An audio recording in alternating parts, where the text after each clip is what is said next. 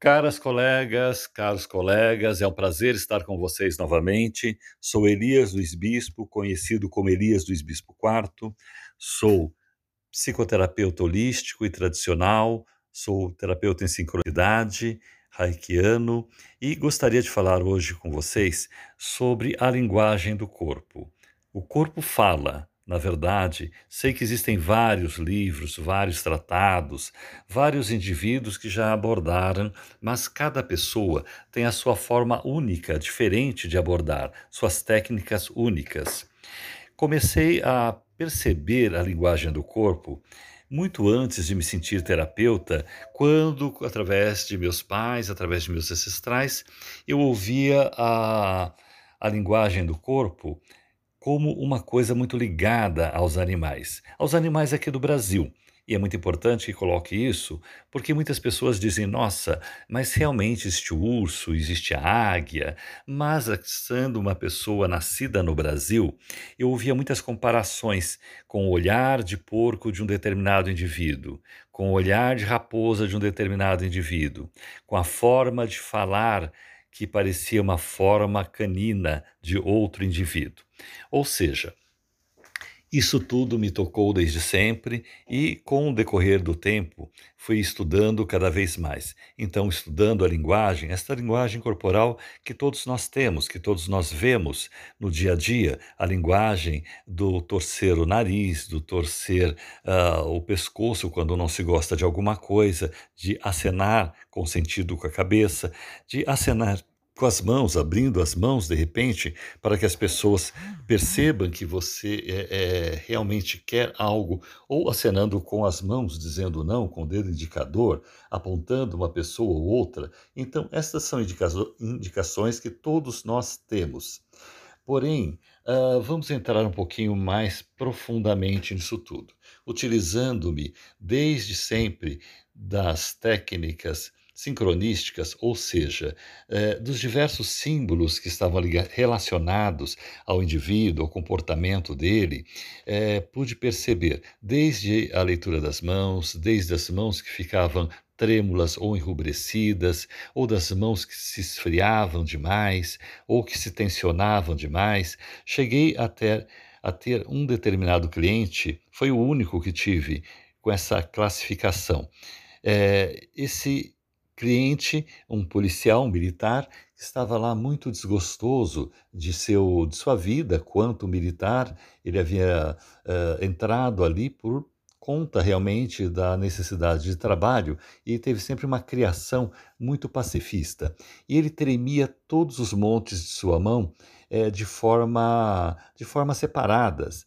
Para quem já pegou algum animalzinho, alguma uh, gia, nós chamamos de gia no interior, ou seja, algum sapo na beira do, do, do córrego ali, do rio, para quem já teve a experiência de pegar ali uma rã, então é mais ou menos aquilo, porém um pouquinho mais. Todos os montes da sua mão eh, se movimentavam e também o rosto, né? ele tinha uma descaracterização daquilo que ele era, ou seja, quando o indivíduo está lá sentindo a, a, musculatura do rosto tremendo muito, quando ela treme demais, que você olha ali e parece que a testa treme, parece que o nariz treme, parece que o queixo treme, parece que as bochechas tremem demais, dá a impressão que a pessoa está perdendo aquela estrutura, aquele, aquele, aquele rosto que forma o seu caráter, né? aquela persona parece que está querendo ir embora. E é realmente isso, é bem por aí mesmo. Né? Então, ou seja, são muitas experiências interessantes. O corpo fala e muito, muito além daquilo que vocês já sabem, que vocês vão ler em diversos livros, que o indivíduo com a estrutura ereta demais, o corpo muito reto, muito rijo, então realmente se porta com extremada retidão dentro do seu conceito de conhecimento. É, aquela pessoa de repente muito solta, vemos isso no adolescente né? Como é o adolescente? Né? O adolescente está lá solto, querendo experimentar de tudo, principalmente o adolescente que ainda não amou. Né? Ele está solto, querendo experimentar de tudo, ele é, é, é, tranquilo para abraçar, sente uma facilidade muito grande em abraçar este ou aquele, para dançar. Com o tempo, com o maior conjunto de informações e de conhecimento, criamos uma couraça muito mais rígida. E daí eu entro um pouco em William Reich. E daí entro também em Alexander Rowan e daí vou entrando também em Pierracos, e daí nisso tudo é, é, muito interessante percebermos como diversas escolas vão nos dando conhecimento muito maior desta mecânica do corpo, desta capacidade que temos de pensar, de sentir e de demonstrar com o corpo. Quando estamos apaixonados, nos sentimos derreter, sentimos molinhos, as tensões corporais se desfazem, por isso nos sentimos derreter porque você não está preparado, não está tensionado para uma guerra, para uma batalha, para proteger alguém, para correr. Quando você está apaixonado, o que acontece? Não vou falar da bioquímica do organismo, sou um terapeuta holístico, não sou um químico, mas, ou seja, é, o que acontece de fato é que você se desprograma para a batalha, para a guerra e você se abre para receber afeto e para dar afeto. Olha que coisa interessante e simples, na verdade.